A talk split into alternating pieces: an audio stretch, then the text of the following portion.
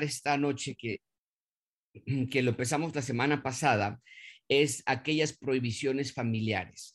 ¿Qué son aquellas cosas que como familias no podemos hacer si es que somos ciudadanos del reino de Dios? No sé si ustedes tomaron notas, pero lo vimos la semana pasada en algunas, algunas de estas eh, eh, prohibiciones. Número uno, dijimos la semana pasada, promover el fruto de la carne y estudiamos varias cuestiones con respecto a lo que tiene que ver las, las prohibiciones familiares, a, cómo es que nuestras familias a veces son los, los eh, eh, los campos donde crece las enemistades, las disensiones, los pleitos, eh, toda esta clase de dificultades que llegan a suceder y que nuestras familias muchas veces son los centros de esta clase de conflictos. Bueno, y Dijimos ya la semana pasada que esto no puede suceder, no lo podemos permitir y de verdad déjeme hacer un fuerte énfasis en que esto debe ser algo totalmente ajeno, lo anormal, no la norma. Claro que todos vamos a tener enemistades y dificultades y pleitos y problemas, pero quiero que sí quede claro que no debe ser lo normal, no debe ser la manera en la que tú actúas. Pero vamos a continuar con estas, estas cuestiones y en muchos sentidos, eh, amigos, eh, es, es la palabra de Dios no tenemos otra cosa más que guiarnos, así que en muchos sentidos es, es, nada más estudiar lo que Dios quiere, no nada más para las familias, sino para todos los ciudadanos del reino de Dios. Vamos a abrir nuestras Biblias en el libro de Efesios y déjame compartir esta pantalla, pero sí búsquenla porque la voy a quitar. Me gusta verlos a ustedes y cuando veo mi pantalla, cuando les comparto mi pantalla, nada más me deja ver a unos cuantos. Pero quiero, número uno, vamos a ver las provisiones familiares, parte dos, lo que tengo para esta noche. Número uno es ignorar Efesios 4, 29, 31. Es el texto que quisiéramos que abriéramos esta noche, Efesios 4, 29, 31. Y le voy a pedir a, eh, déjame ver, híjole, es que mi pantalla se me corta todo. Eh, eh, Luis, no sé si tengas ahí Efesios 4, 29, 31. El número dos, prohibición número dos es ignorar Efesios 4, 32. Y eh, Alberto, eh, no sé si andas por ahí, nos podrías leer en voz alta Efesios 4, 32 en un minuto, nada más los voy a repartir de una vez. Este, Gálatas 5, 22, 23, Gálatas 5, 22, 23, y eh, déjame ver ahí quién nos podría apoyar con eso. Eh, eh, eh, Miguel, Miguel, por favor, si nos podrías apoyar con Gálatas 5, 22, 23. Bueno, y ahorita ya terminamos con la última parte de Gálatas 23, 24, 26. pero quisiera yo empezar entonces, prohibiciones familiares, parte 2. La primera prohibición es no podemos ignorar Efesios 4, 29, 31.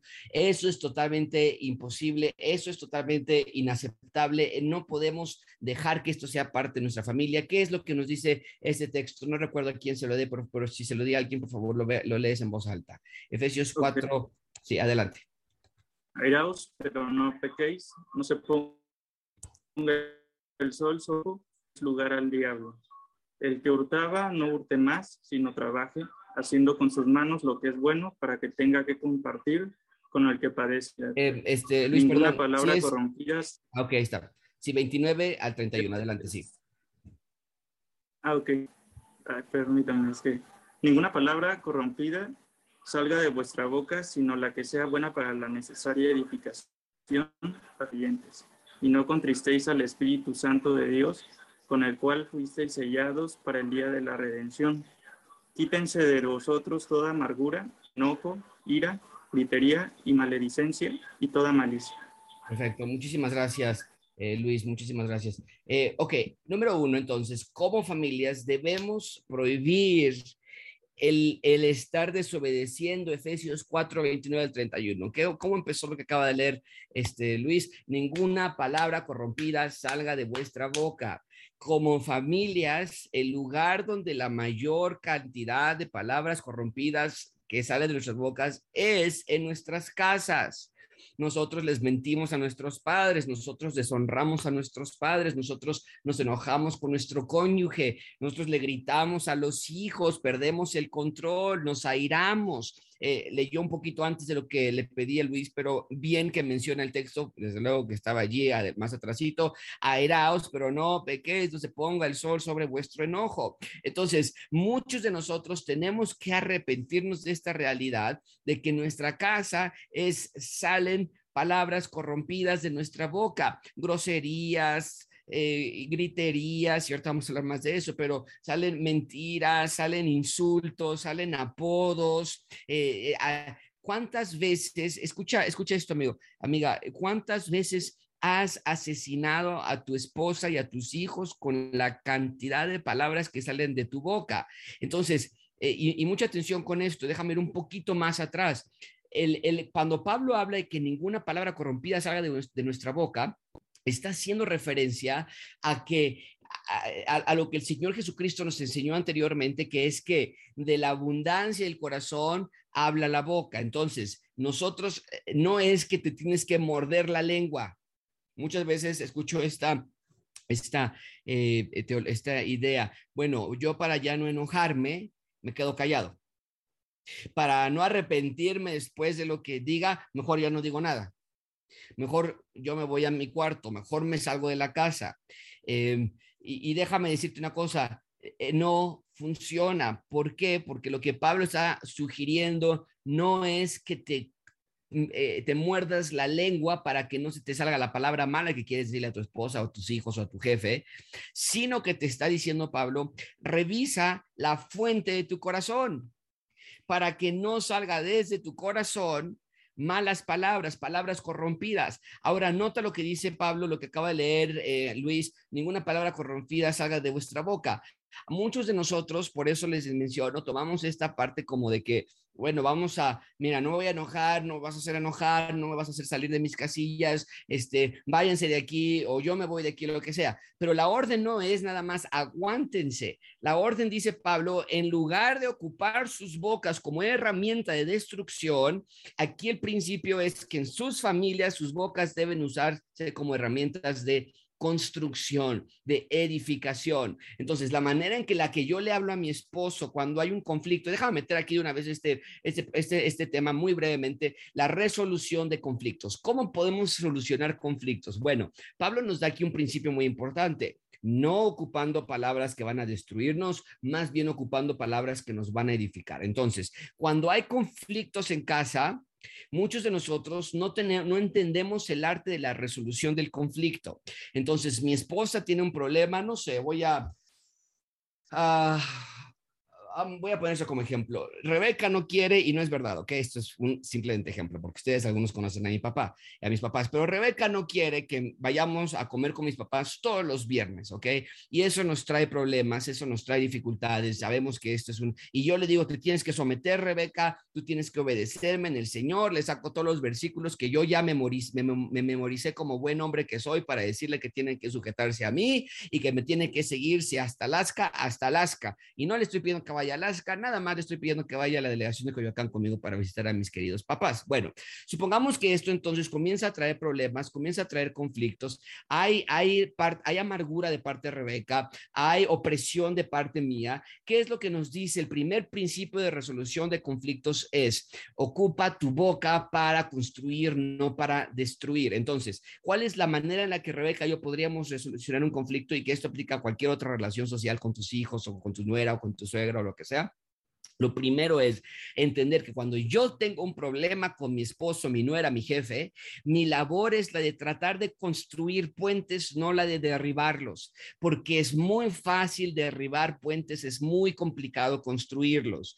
Una vez que comienzas a derribar puentes de respeto, de comunicación, de confianza, y entonces Rebeca me empieza a insultar a mí o yo la empiezo a insultar a ella, estoy ocupando palabras corrompidas que salen de mi boca, el conflicto en lugar de llegar a solucionarse, se va a, agravar, se va a agudizar y va a haber ahora resentimiento, va a haber ira, va a haber enojo, va a haber amargura, va, va, a haber un distanciamiento en lugar de, lo, de un acercamiento, que es lo que sucede en muchas de nuestras relaciones. Ustedes eh, y, yo hemos platicado en, en muchas ocasiones acerca de esto, ya llevamos muchos años de esta dificultad, ya llevamos muchos años aguantando esto y no ha habido una resolución de conflicto. ¿Por qué? Porque me he gastado los últimos tres años de mi vida tratando de con mi boca destruir los puentes que de, de, resolución de conflicto que debería haber estado tratando de construir. Entonces, cuando yo me acerco a ella, yo no le puedo decir, Rebeca, es que tú eres una egoísta, ¿qué te pasa? Eres muy mala,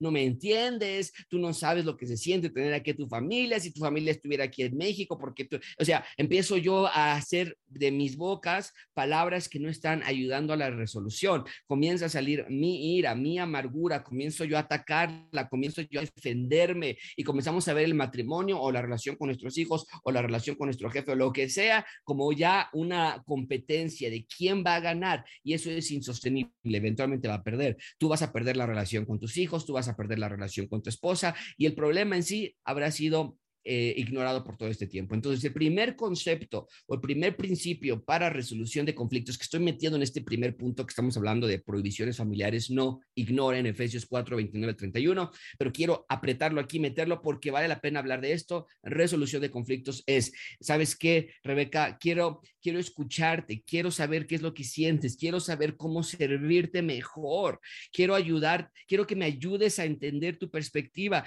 Tenemos que sentarnos y quiero yo construir en base de amor y comprensión y entendimiento bíblico qué es lo que tú me estás y yo quiero ser humilde y quiero ser y quiero ser eh, eh, sabio y quiero amarte y protegerte. Entonces, esa es la manera en la que la palabra de Dios dice va a resolucionar conflictos. Y el segundo principio de resolución de conflictos es este, no nada más es usa tu boca para construir puentes, sino destruirlos. El segundo principio es elimina tus propios deseos elimina tus propios deseos. La resolución de conflicto va a ser exitosa cuando tú digas, sabes que yo ya no voy a pelear por mi perspectiva, yo ya no voy a pelear por mi opinión. Yo creo, yo pienso, yo, yo opino, yo, pero no, yo ya no quiero, quiero darme hacia la otra, la otra persona. Y no lo hacemos así porque pensamos que nos van a ver la cara. ¿No? Y decimos, no, Josué, es que si, no, hombre, si tú le dices a mi esposa que sí vayamos a ver a su familia, no, ya no la sacamos de ahí. Por eso yo tengo, pero esa es la manera de tratar a un animal. Así trataba, así, así le hacemos con nuestra perrita. A nuestra perrita nosotros no le damos ni una, ni una cosa que sobre las, de los platos de la comida, porque sabemos que si le damos un poquito de la comida de, los de, humanos, de lo que nos sobra, ya sus croquetas ya no se las va a querer comer. Entonces nosotros ya aprendimos a eso y le damos simplemente croquetas. Bueno, esa es la manera en que entrenamos a un animal. Pero Dios no nos ha llamado así a solucionar conflictos con nuestra esposa o con nuestros hijos. No, si yo soy suavecito con mi esposa, no, si yo le pido perdón a mi hijo, de ahí se va a agarrar y entonces ya no va a querer y no es la manera en la que nosotros podemos y debemos actuar. Entonces, déjame dejarte o, te dejo con esos dos principios de resolución de conflicto.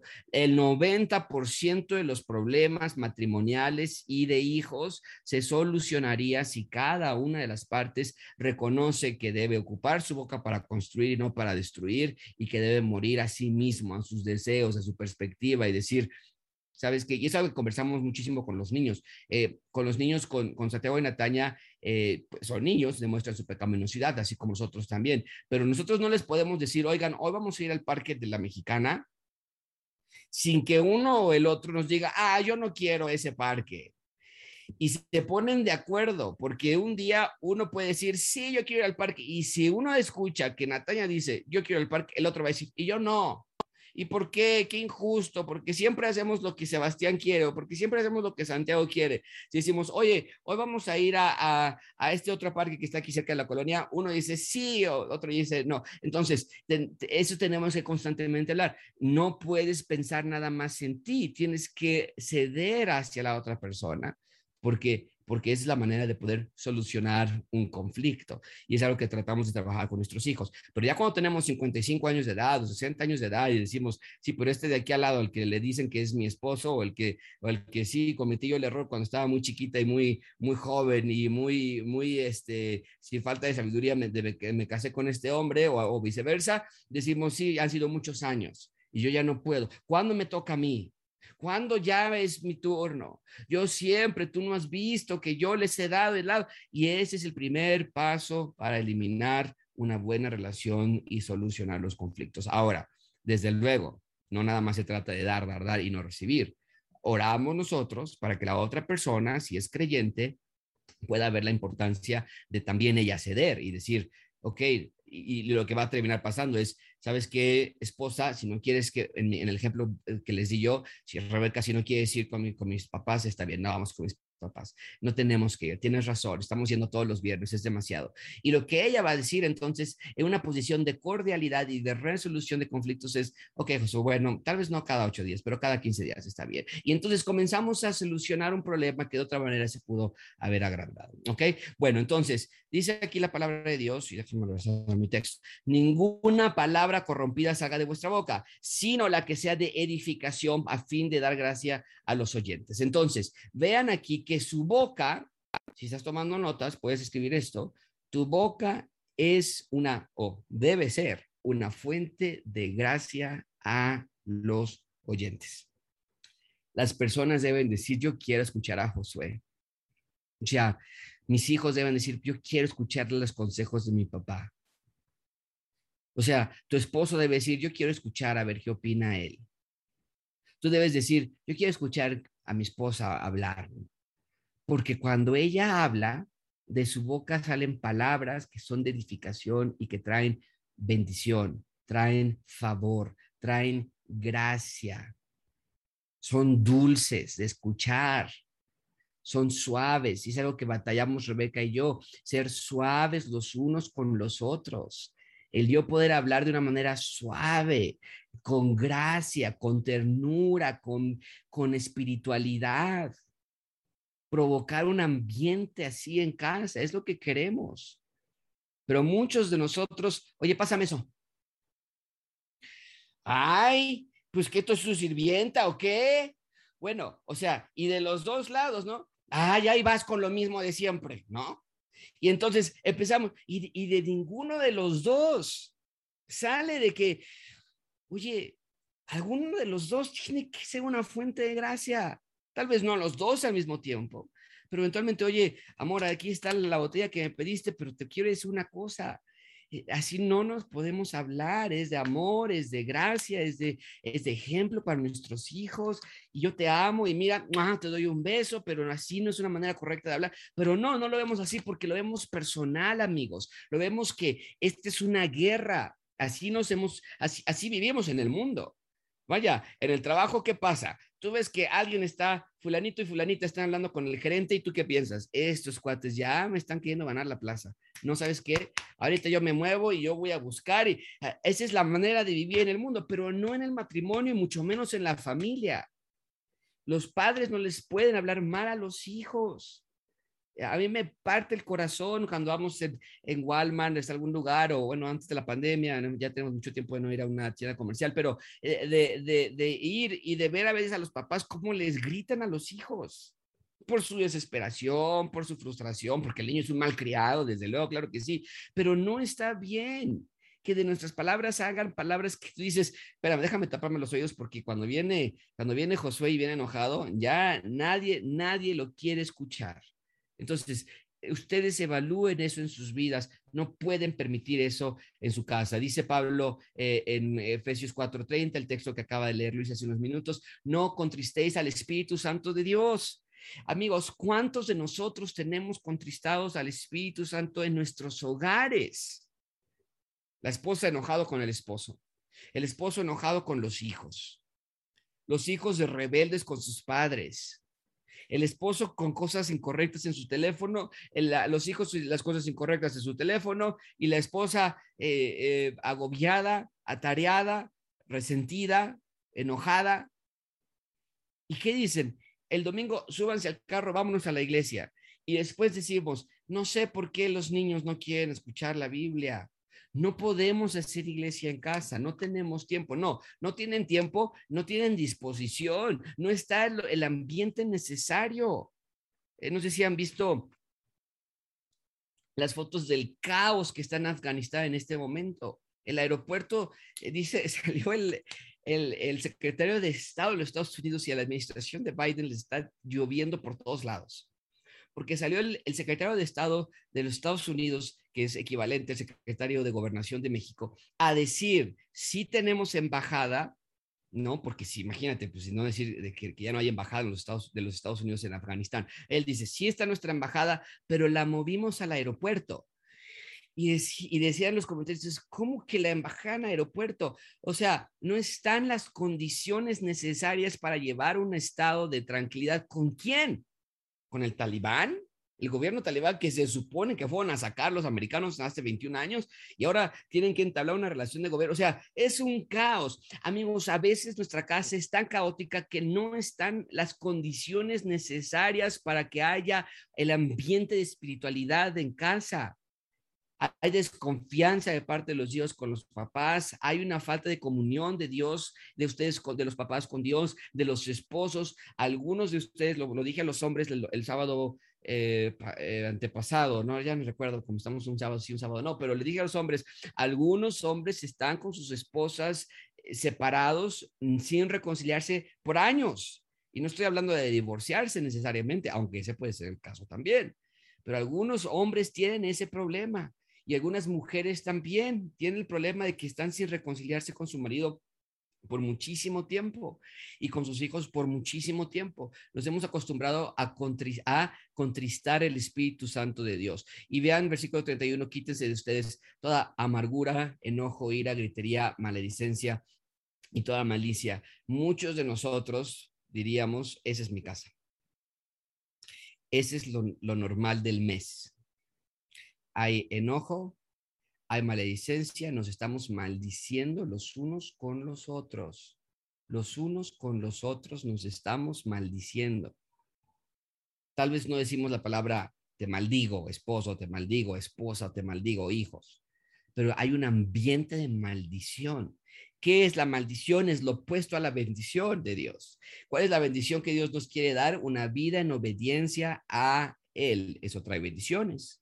Una vida en desobediencia a Él trae maldiciones. Y muchos de nosotros tenemos nuestras casas maldecidas, nuestros matrimonios maldecidos. ¿Por qué? No estoy hablando de una, de una, este, em, ay, como los que hacían en Harry Potter, lo, una, una poción mágica que te haya caído sobre tu familia. Hablo de maldición en el sentido que estás desobedeciendo a Dios constantemente. Y lo vimos, ya ni recuerdo con, con diferentes temas que hemos estado hablando este mes, pero lo vimos en, en, en Estras, donde Dios está en contra de los que le abandonan. Y tal vez, tal vez, parte de que tú puedes decir, es que mira, yo no, no, funciona este lado, no funciona mi negocio, no funciona mi familia, no tengo paz, no tengo salud. Tal vez es que Dios está contrario a ti porque estás contristando al Espíritu Santo de Dios y estás maldiciendo tu propia casa a través de desobediencia. No, es lo que nos dice Pedro. Eh, Dios resiste a los soberbios. ¿A qué se refiere con resistir? Eh, hay una oposición. Y yo no quiero que sea así. a Sebastián le da mucha risa cuando me empuja y está chiquito. Este, está, pequeñito y me empuja y yo me resisto y, le digo, no puedes, no puedes, no puedes. Y él trata con todas sus fuerzas de empujarme y no me mueve y le da risa a él. Pero hay una resistencia que es, no se compara mi fuerza con la de un niño de dos años. Eh, así Dios resiste al soberbio, al que está desobedeciendo. Hay una maldición que cae sobre nuestras vidas cuando estamos contristando el Espíritu Santo de Dios. en amargura, en ira, en maledicencia, en, en enojo.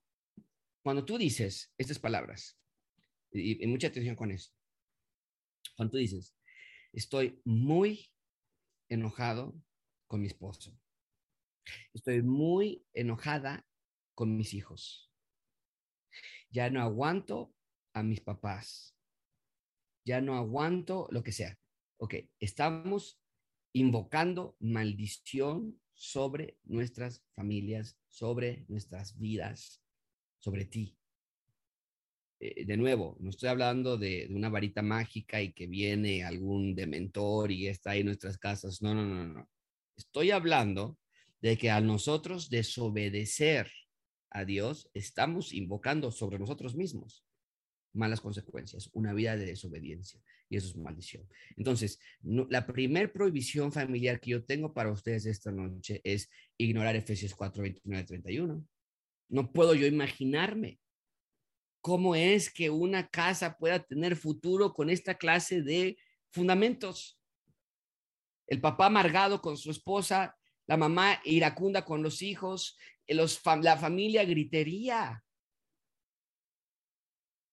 O sea, es, y, amigos, esto es de arrepentirse hoy y decir, basta, de nuevo, se los dije la semana pasada, no es fácil decir, ay, no, qué bueno que me dices, Josué, como si no lo hubiera sabido. A, partir de mañana la gritería se va de mi casa. No puedes, no puedes, porque esa es la tendencia. La tendencia es gritar, enojarte, amargarte, pero entonces haz lo que sí puedes. Haz lo que sí debes. Nadie te, no, no hay nada que te imposibilite, que te, que te eh, haga, que te inhiba el ponerte de rodillas ante Dios todas las noches y decirle, Señor, ayúdame, dame fortaleza. Y el, como el salmista decía, tú y solo tú me sacaste del lodo, del pozo de la desesperación, del lodo cenagoso. Me sacaste tú. ¿Cómo lo hizo David? Por, por haber clamado a Dios por haberle rogado de su ayuda. Y eso es lo que tú debes hacer. Bueno, número dos, prohibición número dos. Déjame regreso. Prohibición número dos, ignorar Efesios 4.32. No recuerdo a quién le pedí que lea en voz alta Efesios 4.32, pero por favor si lo pueden leer en voz alta. Antes sed benignos los unos con los otros, misericordiosos, perdonándoos unos a otros, como Dios también nos perdonó a vosotros en Cristo. Gracias, eh, Beto. Ok. Vaya, hay algunos versículos que necesitan muchísima interpretación, muchísima explicación. Este no es uno de ellos. Benignos unos con otros. Me temo que la benignidad es una virtud en decadencia y en peligro de extinción en la raza de los creyentes ciudadanos del reino de Dios. Y no debe ser así. Y en gracia abundante vamos a dar un golpe de timón. Tiene que ser lo opuesto.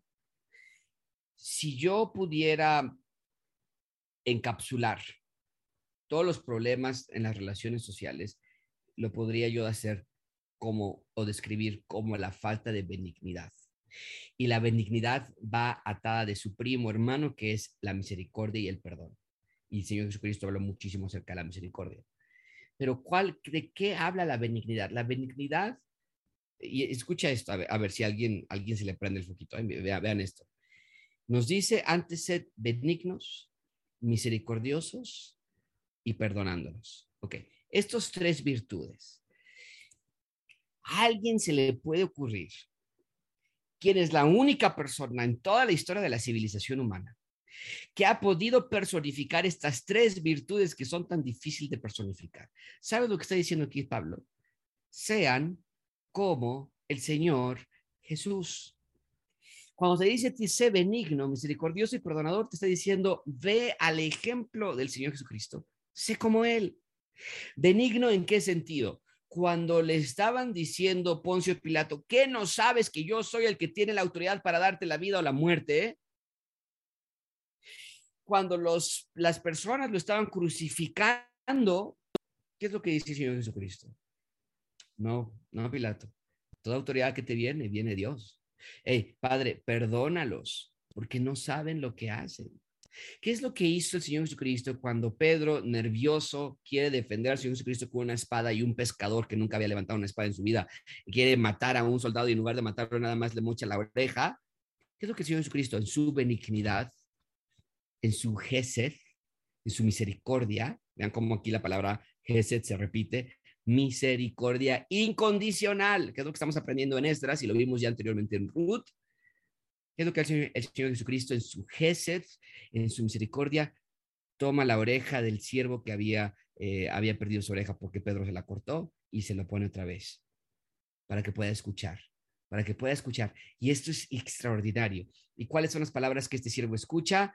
hey, yo puedo pedir una legión si es necesario que bajen por mí, pero es necesario que el Hijo del Hombre sea entregado. Entonces, nuestra, nuestra, nuestro, llamado, amigos, no es a defender nuestra propia causa.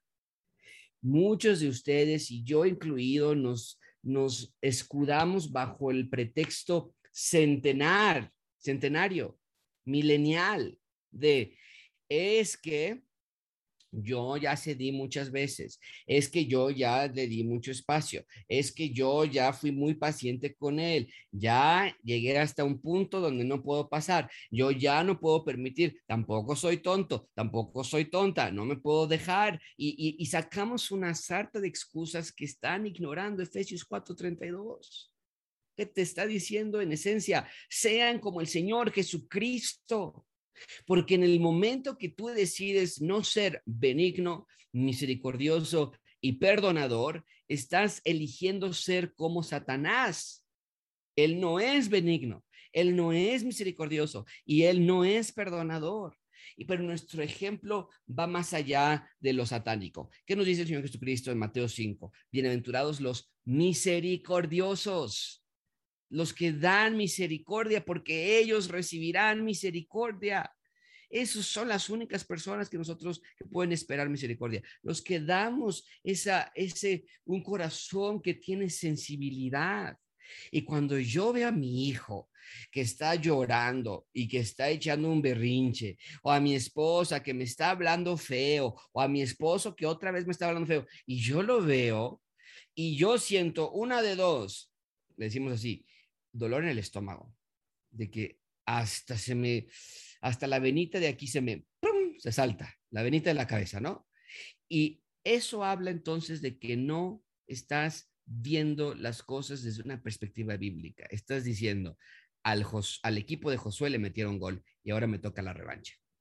Y di, ¿qué es lo que el Señor Jesucristo está diciendo aquí? Oye, pero es que Pablo nos está diciendo en Efesios 4:32, oye, pero ¿qué no sabes que el equipo de Josué ya no existe? Ahora nada más hay un equipo y es el de Jesús. Tu jersey no dice Josué, tu jersey dice Jesús. Y si eres Jesús, entonces juega con los elementos que Jesús te dio, misericordia, benignidad y perdón. No hay más.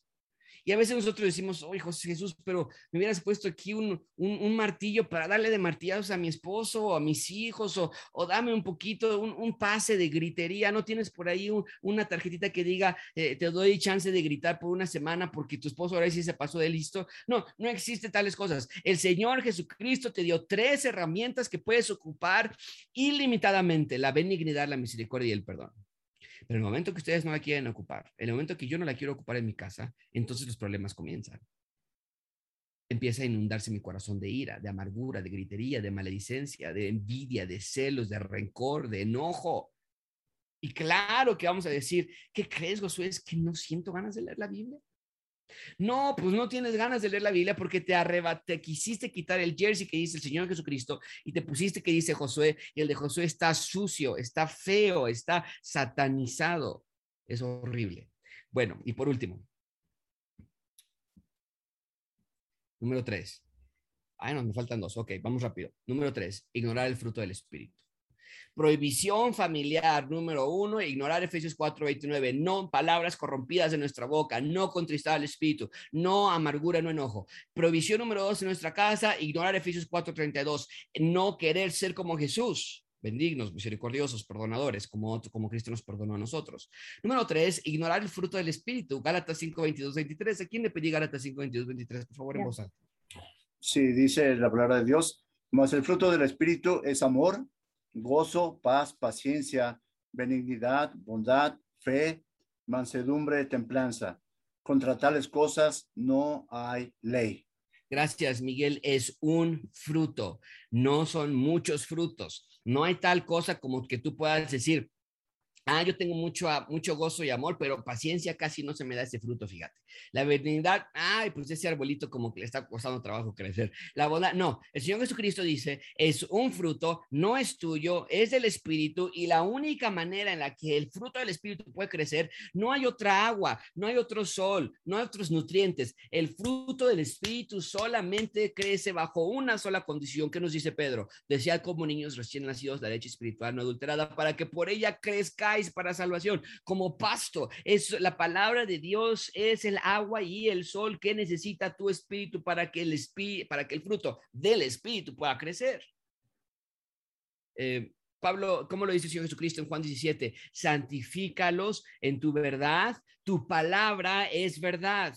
Entonces, la manera en la que Dios nos santifica y nos, y nos purifica es a través de la palabra de Dios. Hermanos, Iglesia Gracia Abundante, no hay esperanza. Y en, en, un ratito eh, va a ser la, la, boda de mi cuñado, vamos a salir a, la boda de, mi, de, mi, cuñado y después me invitaron a predicar una iglesia en Estados Unidos, entonces vamos a estar eh, eh, visitando por allá, pero, pero muy pronto vamos a ver una clase extraordinaria que la terminé de escribir y casi me salían lágrimas de, escribirla porque eh, literalmente se llama Aún hay esperanza. Está padrísima esa clase, no puedo esperar para dárselas, pero el punto es, en Cristo hay esperanza.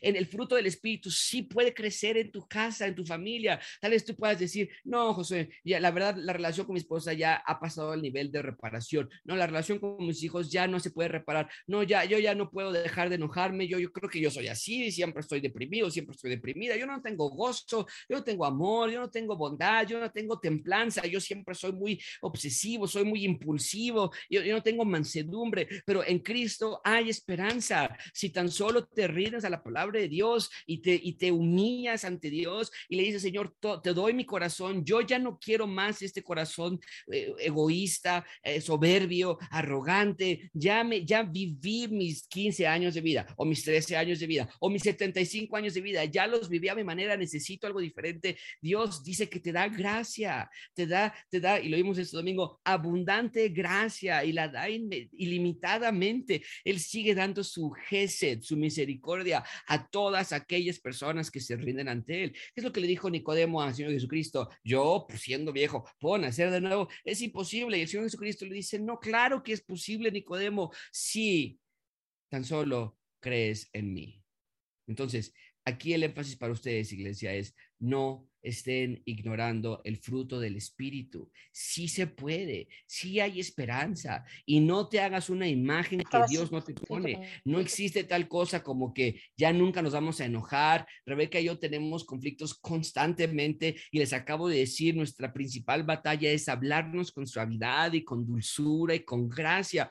Vamos a seguir batallando, es parte de nuestra naturaleza. Venga, eh, asumo mi responsabilidad porque fue mi culpa junto con Adán haber pecado, somos pecadores y no me voy a victimizar. Yo tengo bien aquí arraigado esta naturaleza pecaminosa y dice Pablo, todos los días le doy golpe a mi cuerpo, todos los días batallo con esta carne miserable de mí. ¿Quién me va a librar de esta batalla? Porque lo bueno que quiero hacer no lo hago, hago lo malo que no quiero hacer, eso hago. Dice Pablo, estoy ya cansado y si me dan a elegir entre estar en la presencia del Señor o estar aquí en la tierra en, un tris. Yo digo, yo ya quiero estar en la presencia del Señor. Así que, hermanos, entendamos esa parte. No tengamos esta imagen de que no, es que yo no voy a nunca llegar a ese, proceso de santificación y, yo sigo batallando con el enojo y la grita. Qué bueno, qué bueno. Eso es una buena señal. Cuando tú digas que ya te dije que, te, que se callen y cuando te termines de gritar y ya salió ahí toda tu, tu ira y demás y digas,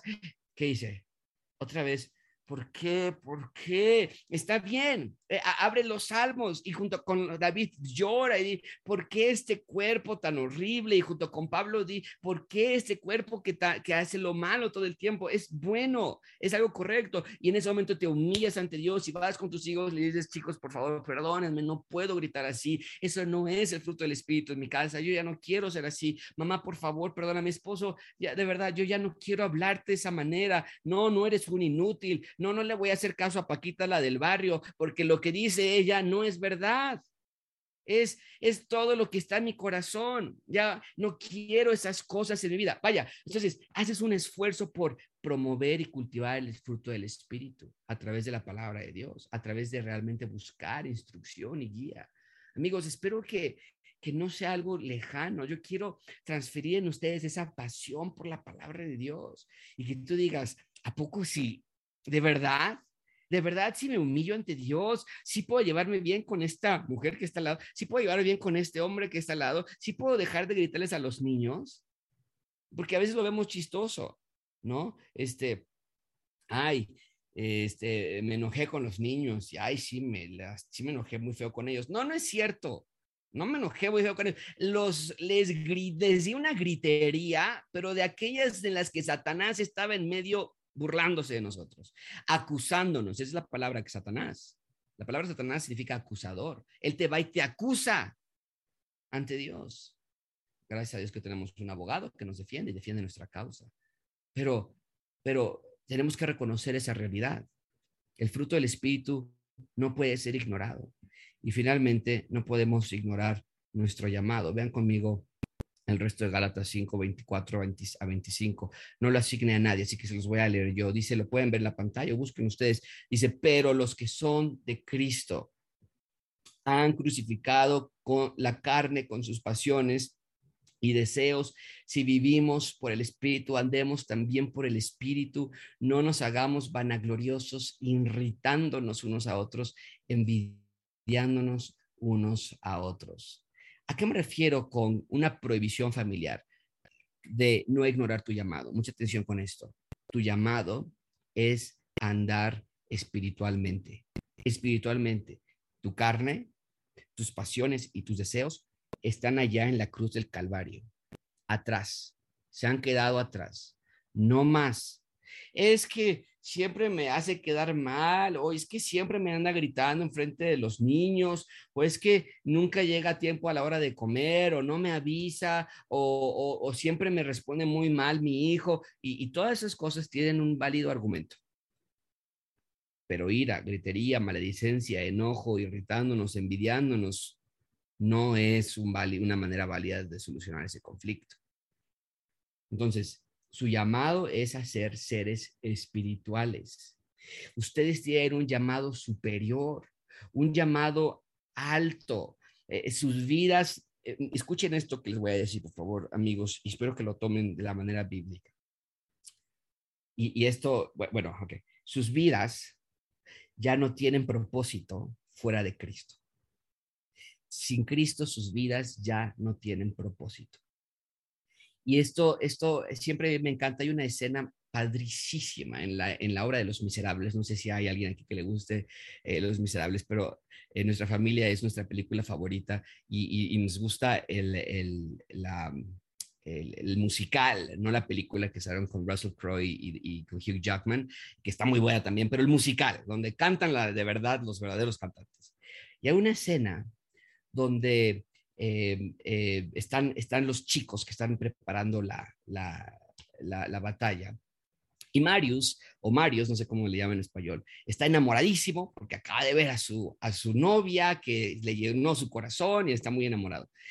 Y entonces en Enjolras, que, que, que es el líder que está llevando a cabo el, el, el, movimiento revolucionario en Francia, que realmente ocurrió, eh, le dice en Enjolras en la canción a Marius, Marius, nuestras vidas ya no valen. Nuestras vidas ahora solamente tienen valor si se las damos a la lucha revolucionaria. Y entonces al final del canto, Marius dice, es cierto, mi vida solamente tiene valor si peleo y pelean juntos y van y van a la guerra y es eh, una desenlace extraordinario. Pero eso, esa, esa escena siempre me conmueve porque es lo mismo con el creyente. El Señor Jesucristo está diciendo, ustedes ya no valen, ya, sin mí, sin mí. Sus vidas ya no tienen otro propósito, porque, o sea, y ahí andamos nosotros, ay, ay, ay, ojalá, ojalá que sí vaya a quedar en la universidad, y ay, ojalá, ojalá que sí vayan a contratar, y la pensión, y que la afore, y que, y ay, y si, y salgo con, la, con el azúcar arriba, y la presión, y ay, aquí me duele, y tengo esto, y, y mis hijos, y Dios nos está diciendo, pero es que sus vidas ya no tienen propósito lejos de mí. O sea, y si te aceptan la universidad, ¿qué? Y si te dan la plaza que tanto buscaste, ¿qué? Eh, eh, a nosotros nos gusta ver a Ciro Gómez Leiva y nos daba mucha risa antes cuando eh, antes de su accidente de David Páramo y, David Páramo tenía una sección ahí financiera y David le decía no que el dólar y que el peso y no sé qué y Ciro siempre le decía y y y nosotros es igual nosotros decimos ya me gradué y saqué promedio de 11.5 y Dios nos dice, ¿y qué? O sea, tus deseos y tus pasiones han sido crucificados con Cristo. Qué bueno que, ajá, y ya, mira, mi, mi carro. Vamos a, a orar por el carrito y vamos a echarle agüita y aceite y demás, ¿no? Dice Dios, ¿eso qué? Yo no necesito tu carro para que lleves a cabo el propósito de tu vida. Tu propósito es andar en el Espíritu, porque vivimos, dice Pablo en el versículo que les acabo de leer, vivimos por el Espíritu, entonces andemos también por Él. En otras palabras, lo que está diciendo Pablo es contradictorio que tú digas, gracias a Dios, yo tengo vida eterna a través del Espíritu Santo de Dios que mora en mí. Ya, deja cerrar aquí este saco. Y ahora si me pongo la camisa de las chivas, de los Pumas, de la universidad, del trabajo, de la empresa, dice Pablo, pues no que muy, yo soy del Espíritu. No, no que muy yo soy de Dios, no que muy yo soy ciudadano del reino de Dios, porque sus vidas no también están en conjunto con su llamado. Y para mí este es un gran problema. Desde el punto de vista, en mi propia familia, eh, no ser espirituales es uno de los graves problemas que tenemos. Nos gusta salir una semana al año a la isla de Cozumel, ya se ha vuelto una tradición familiar, ahí fue nuestra luna de miel y desde que nos hemos, desde nuestra luna de miel casi no hemos dejado de ir cada año. Y a los niños les encanta. Y no voy a mentirte, a mí también. Y ya cuando se acercan dos, tres meses, casi andamos con, con girasoles en la casa por todos los días, quitándole una, una, un pétalo a cada girasol porque se acerca un día más. Pero ha sido un largo trabajo para nosotros en los últimos años, en mi propia vida y en la vida de mis hijos, mostrarles que nada en esta tierra vale. Porque, ¿qué crees? Cuando llegamos de Cozumel, ¿sabes cuál es el comentario en nuestra casa? Ah, ¿cuántas semanas faltan ahora para el siguiente año cuando tengamos que regresar? Es un círculo horrible. Es es una ilusión que dura literalmente cinco días. Y así vivimos engañados y hemos tenido que, ¿saben qué? No importa. Eh, nuestro énfasis no está en unas vacaciones. Si esa es la felicidad y te dura cinco días, ¿qué clase de vida es esa? ¿Por qué tan poco? ¿Por qué tan, tanto estamos renunciando? Y por acá Dios te dice, yo te puedo dar abundante gracia, yo te puedo dar bienaventuranza. Y nosotros decimos, no, Dios, gracias, yo prefiero mis cinco días de vacaciones. Ese es realmente mi esperanza. Pero como no nos dura tanto y como es tan alargado, tenemos que esperar todo el año, pues le metemos aquí un carro y le metemos aquí otro proyecto y le metemos aquí diferentes cosas para que a lo largo del año se llenen de diferentes metas y vivamos siempre con la ilusión de que algo mejor está por venir, algo mejor está por llegar y vivimos de esa manera. Y dice Pablo, basta ya, basta. Digo, no nos vamos a vivir abajo de un puente, no vamos a dejar de ir a Cozumel, pero tenemos que ver que nuestra realidad está en el espíritu, no en las cosas terrenales. Entonces, nuestro llamado como familia, mamá, no es yo, yo, yo por mis hijos. No es cierto. Tu llamado no es por tus hijos. Tu llamado es andar en el espíritu. Y después, claro, lo que hemos visto con las mujeres, enseñar en el espíritu a tus hijos estar en tu casa en el espíritu, espiritualmente, eh, llevando las responsabilidades del hogar y demás. Pero a veces nosotros decimos, yo nada más me enfoco en mi tarea, ser mamá, darles de desayunar. Y muchas veces así escuchamos, ¿no es cierto? Yo todos los días le di desayunar, me paraba a las cuatro y media de la mañana, le hacía su lunch, lo llevaba y mira ahora cómo no, eh, no conoce al Señor. Y la pregunta es, ajá, ¿y cuántas veces anduviste en el espíritu en tu casa durante su crecimiento? ¿Cuántas veces ejemplificaste con el Espíritu lo que Dios estaba haciendo en tu vida? ¿Por qué? Porque nos fuimos con la finta de que ser una buena mamá, un buen esposo, hijo, empresario, lo que sea, son cosas terrenales. Y, ponemos aquí una lista, ¿no? Trabajo, palomita. Estabilidad, palomita. Escuela para mis hijos, palomita.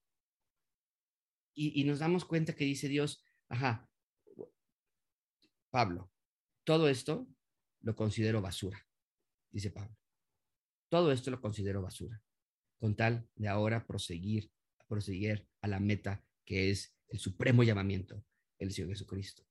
Entonces, así como ayudas a tus hijos a hacer la tarea, así como te desvelas para que cuando llegan de, de, de, de, algún lugar y dices, yo no me duermo hasta que mi hijo llegue, y si son las dos de la mañana, no, hombre, yo a las dos de la mañana estoy esperando a mis hijos. No, hombre, qué mamá, no, hombre, qué papá, muy bien. Bueno, con esa misma intensidad les enseñas la palabra de Dios, oras por ellos, ayunas por ellos, eh, eh, estás tú trabajando en tu propia vida, vida, espiritual, porque de nada sirve una mamá, un papá, unos hijos súper trabajadores, pero carnales.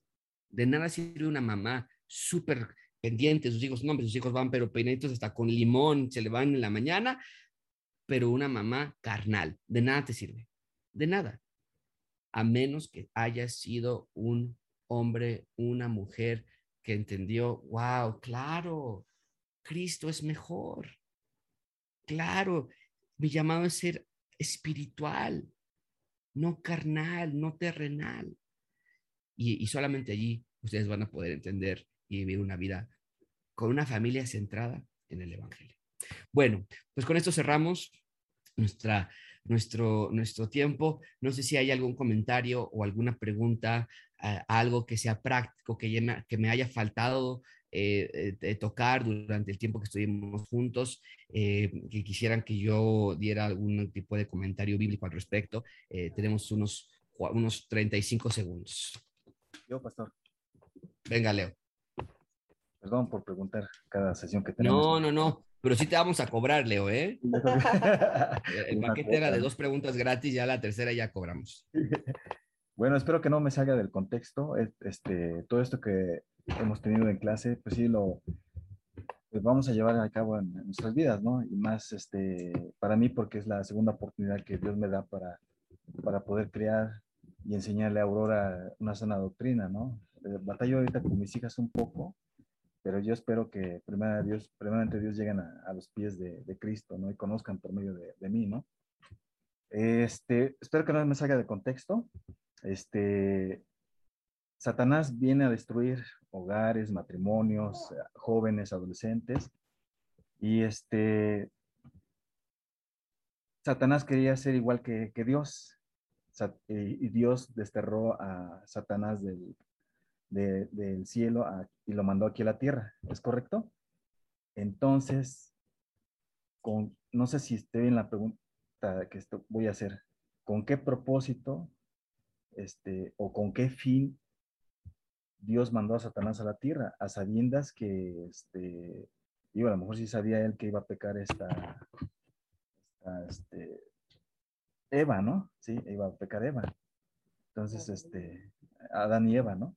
Entonces, este, usted sabe o tú sabes por qué, o, hay un propósito, pues, de que lo haya mandado para acá a la tierra, a sabiendas que iba a crecer este, la tierra de, seres humanos. No sé si me explique, pastor. Sí, claro que sí. No, muchísimas gracias por tu pregunta, Leo. Eh, te voy a responder con dos partes. La primera es lo que Martín Lutero decía, Satanás es el Satanás de Dios. ¿Qué quiere decir esa frase? Que aún Satanás está subordinado a la voluntad de Dios. Eh, lo vemos en los evangelios, los demonios llegaban al Señor Jesucristo y le decían, por favor, no nos, eh, no nos tormentes todavía, por favor, no nos saques, eh, déjanos irnos hacia esos cerdos. Y, el Señor Jesucristo tiene poder sobre Satanás. El, ser satana, satánico como ente en, sí está subordinado ante Dios. Y, la la, y nosotros entendemos que la razón del ser de Satanás es para la gloria de Dios. Eso es algo extraordinario porque Primera Corintios, estudiamos eso hace ya algún tiempo, te, puedo mandar el enlace después, pero el libro de, de Segunda Corintios, perdón, el libro de Segunda Corintios nos habla de que hay dos clases de aromas, una que es un aroma que es grato al Señor, que son para los que son de vida, y otra que es un aroma que no es grato al Señor, que son para los que son muerte a muerte, pero ambos aromas son para la gloria de Dios. ¿Por qué? Porque en los que son para muerte, el juicio de Dios llega y la gloria de Dios se exalta al ser él el juez. Un día Satanás va a ser juzgado y la gloria de Dios va a ser exaltada al ser juzgado Satanás. Entonces, la existencia de Satanás es para la gloria de Dios, porque Satanás es de Dios. No con esto diciendo que Satanás, eh, que Dios creó a Satanás de alguna manera y que entonces él él creó el mal. Y la segunda pregunta, la segunda manera en que te respondería no nada más es que Satanás es para la gloria de Dios, la misma existencia de Satanás va a traer gloria a Dios en un futuro cuando sea juzgado. Pero el segundo punto que yo te diría es recordar que Satanás no fue como tal enviado a la tierra, sino que Satanás entró a la tierra a través del pecado que cometió Adán y Eva.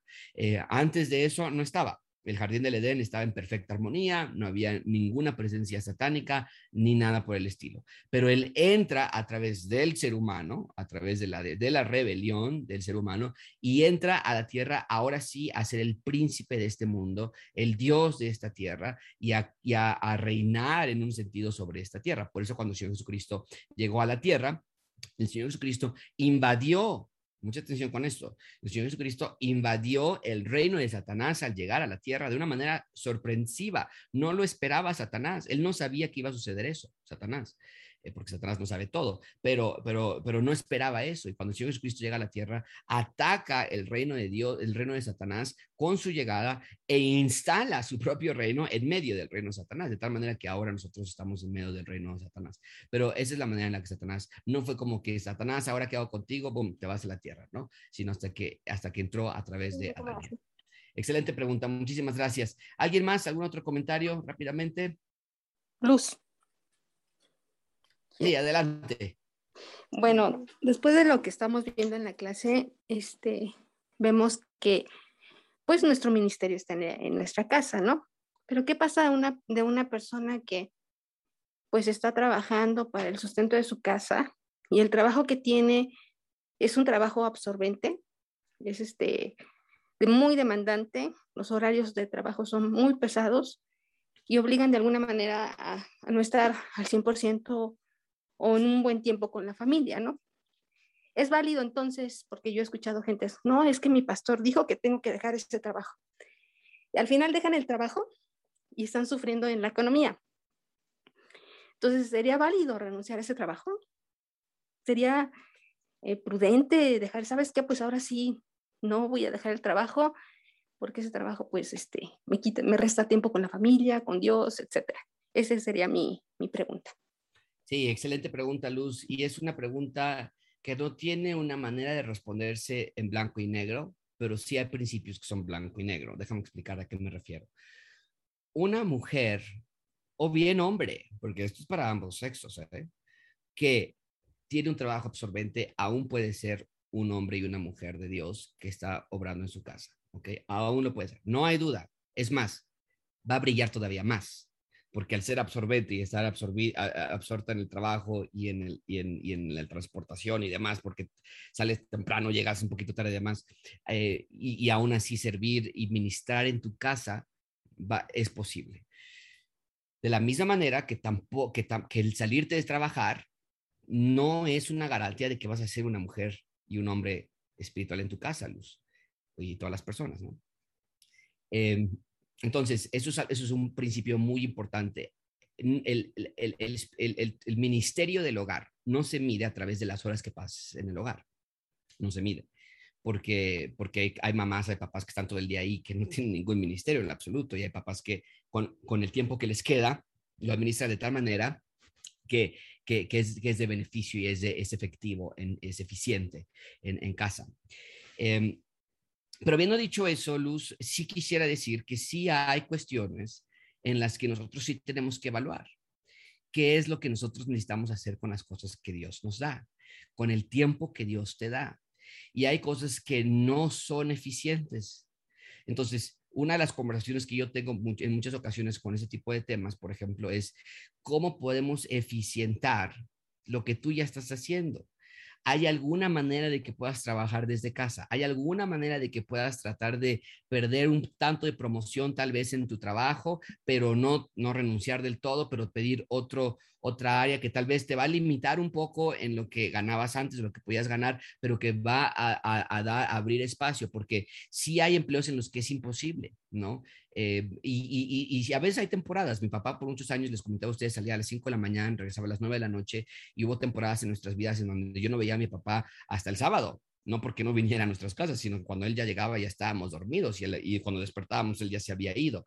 Hay temporadas así, estaba estudiando, estaba trabajando y se acabó. Hay una cierta temporada y se acabó. Eso está bien. Pero cuando es ya definido y ya nosotros estamos nuestros hijos están siendo criados por otra persona o nuestro esposo está totalmente lejos de nosotros o nosotros como hombres estamos lejos de nuestra esposa, sí es un buen momento de reflexionar qué es nuestra prioridad y no de renunciar de una manera absurda, pero sí de, sí de buscar cómo solucionar este problema, porque al paso de los años, el problema económico no se va a comparar con el problema espiritual que se va a cultivar por no haber pasado tu tiempo en casa. Entonces, el principio que estamos diciendo, amigos, es muy sencillo.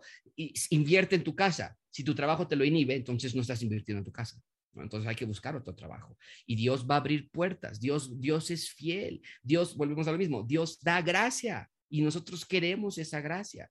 No damos un portonazo y decimos, ya, no, yo quiero ser súper espiritual y me renuncio y dejamos en, en, descuido a mi familia y sus necesidades. No hacemos eso. Somos inteligentes, somos sobrios. A veces tomará tiempo, a veces tomará un, largo periodo de tiempo en lo que encontramos otro trabajo, pero quiero compartir el testimonio de una de nuestras jóvenes que, que, está en nuestra iglesia, ahorita no está conectada y hubiera sido muy, muy padre que, que lo escuchara, pero ella decía, pastor, mi trabajo no me deja ir los domingos, ¿qué hago? ¿Renuncio? Y como pastor yo le había podido haber dicho, claro que renuncia, porque es un pecado no ir a la iglesia los domingos y prueba tu fe. No, no, oye, a ver, espérame, antes de renunciar, vamos a orar para que Dios abra puertas de que puedas ir los domingos a tu trabajo. No, no, pastor, no, yo lo veo complicado, mi jefa es muy difícil. No, no, el cuento corto, Dios abrió la puerta para que ella pudiera ir con nosotros. No a los, los domingos, no tuvo que renunciar, no tuvo, pero sí estuvo en su corazón. Esto está mal, ¿qué puedo hacer al respecto? Y Dios obró en esa manera. Pero quedarnos status quo y decir, bueno, pues ni modo, ese es el trabajo que yo tengo, o irnos al otro extremo y decir, no, yo sí renuncio, ambos, ambos espectros son incorrectos. Tal vez hay un, hay un espacio en medio donde sí reconocemos que, oye, a ver, de, las, de, la, de, los siete días de la semana, nada le estoy dando un día a mi familia, algo está mal no, no está bien, o sea, no, no, pues, pues, no me sale, no salen las cuentas, no estoy con mis hijos, no los estoy viendo crecer, no estoy con mi esposa. Entonces, ¿qué puedo hacer al respecto? Dios abre puertas, necesito otro empleo, necesito otro lugar, tú sabes bien y obedecer a Dios siempre trae bendiciones. Entonces, eh, la respuesta, Luz, es no, no necesariamente renunciar, pero eventualmente sí es algo que Dios tiene que obrar en tu corazón para que tú puedas ver esto no es lo correcto o esto sí está bien. Proverbios 31, lo vimos ya, una mujer trabajadora en el hogar y adentro y afuera. Es una mujer emprendedora y tenía su negocio, tenía su, su changarro y venía y vendía Avon y después de Avon se iba al centro a vender también quesadillas y, de aparte regalaban la noche a tejer porque vendía por, por Amazon también sus tejidos. O sea, una mujer ocupada. Eso no te hace una mujer carnal pero sí hay empleos, sí hay momentos en los que tú sí puedes decir, no, pues, o sea, le estoy dando, eh, estoy en el trabajo 15 horas en el día, ¿no? Y eso no es nada espiritual, ¿no? Estoy 16 horas al día y llego molido, ya no tengo tiempo ni nada para nada, entonces algo tengo que hacer en mi vida, ¿ok? Entonces, bueno, ahí nada más lo dejo para que lo consideren. Buenísima pregunta. Bueno, hermanos, pues vamos a terminar. Muchísimas gracias. Eh, por nada, Luis. Un abrazo. Vamos a terminar con esto. Vamos a terminar con una, una oración y nos despedimos. Muchísimas gracias por conectarse. Excelente asistencia. Gracias por aguantarse estos extra 13 minutos que nos pasamos. Miguel, si nos pudieras dirigir una oración para concluir esta noche, por favor. Sí, claro que sí. Vamos a orar, por favor. Señor bendito Padre Celestial, cuántas gracias te damos, Dios, porque siempre nos iluminas con la luz de tu verdad porque siempre nos dices el camino por donde debemos andar, Señor, y ahora te pedimos que nos des un corazón tierno, Señor, que pueda poner por obra todo lo que aprendemos, Señor, para que podamos darte verdadera honra y verdadera gloria. Gracias por nuestro pastor, gracias por mis hermanos, por cada uno de ellos. Bendice los hogares de cada uno de ellos y al nuestro, Señor, y que todo lo que hagamos sea para honra y gloria tuya, Señora. Ayúdanos a, ser fieles, ayúdanos a ser, ayúdanos a ser constantes contigo, ayúdanos a ser obedientes, pero sobre todo ayúdanos a ser ah, misericordiosos, perdonadores y benignos, Señor, como lo hemos aprendido el día de hoy. En el nombre precioso de Cristo Jesús te lo pedimos y te damos muchas gracias, Señor. Amén.